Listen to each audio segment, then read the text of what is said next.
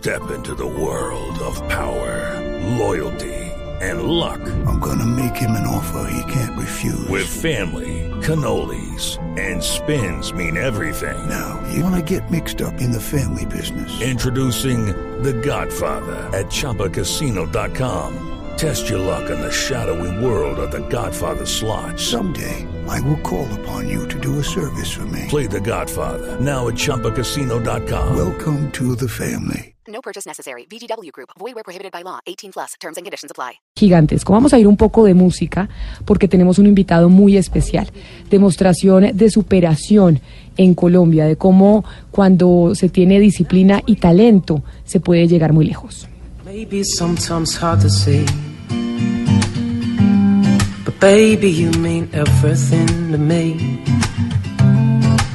I'll leave the ground. Y clouds. Gonzalo para musicalizar la llegada de nuestro invitado, muy especial que estoy segura que a usted le va a encantar. ¿Esta canción cuál es? Se llama Everything to Me, Camila, de Mark Wilkinson. Él es un norteamericano muy poco conocido en Colombia, pero esta canción la descubrí el fin de semana y me marcó, me encantó. Everything to Me, Mark Wilkinson.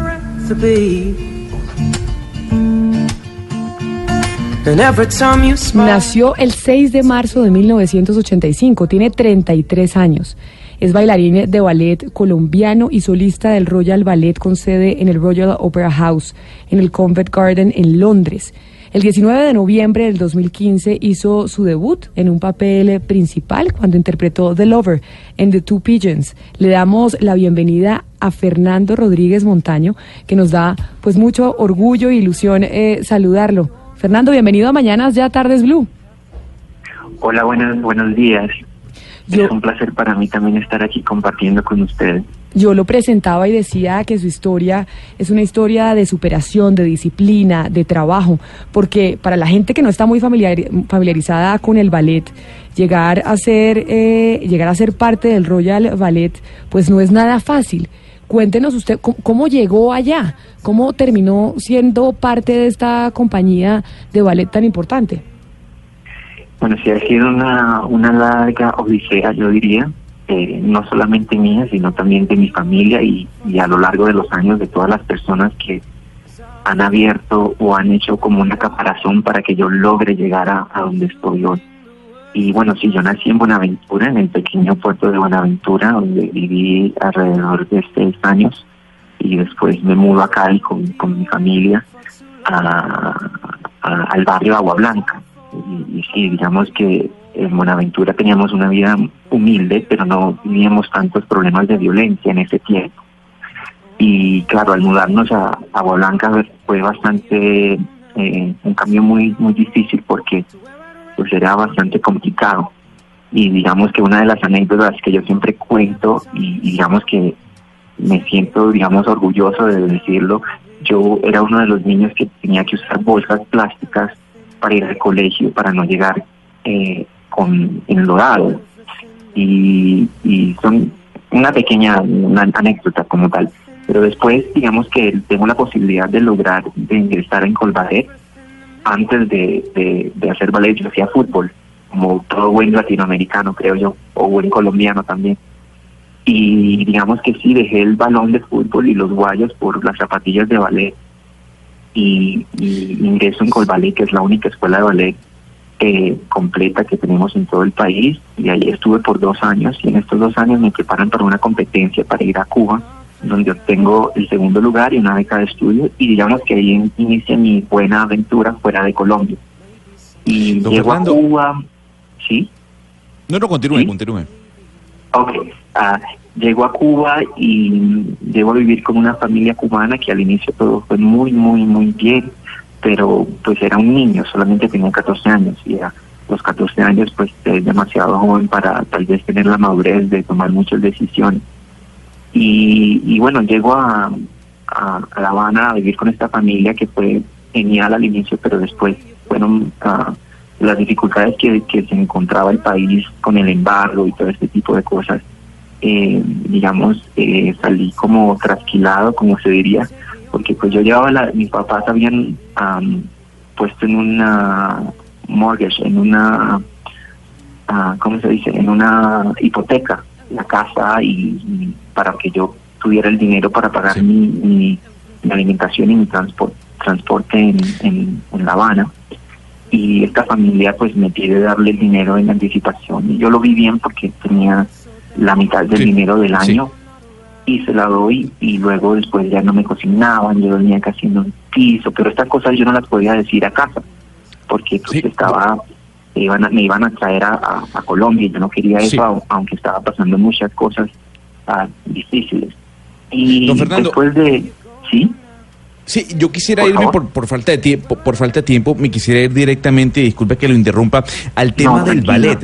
Eh, eh, al tema Sí. de, de- de- yo quisiera saber qué prima más en el ballet, la capacidad de moverse o la capacidad de escuchar e interpretar la música. No, yo diría que es la combinación de las dos, de interpretar y, el movimiento y la conexión que el bailarín logre con el público, porque hay grandes bailarines técnicos posiblemente, pero hay pocos que se logran conectar con el público y creo que esa conexión es en realidad la que hace la diferencia de un bailarín, un buen bailarín y un excelente bailarín. Fernando, hay tres lugares básicos en su carrera que son eh, Cuba, Italia e Inglaterra. En de estos tres Sí. lugares, ¿cuál ha sido el más acogedor y cuál ha sido más difícil para usted? A ver, el más acogedor, ah, yo diría que Cuba.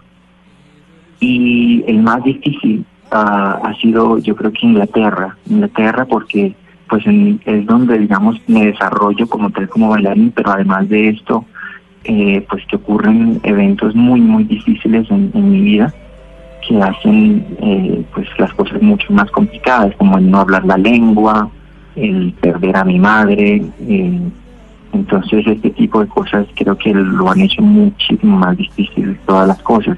Y también digamos como la lucha del bailarín, que digamos hay pocos bailarines negros en, en el mundo del ballet.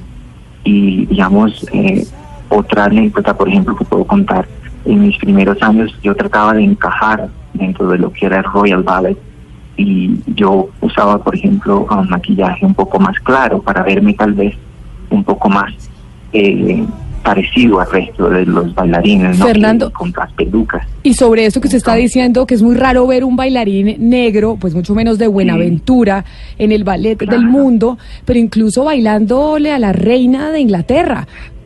Alca- Sí, ¿Ha alcanzado exacto. usted a tener esa interacción con la realeza en, eh, en Inglaterra o no? ¿O realmente los bailarines no alcanzan a tener eh, interacción con los reyes, los príncipes y demás?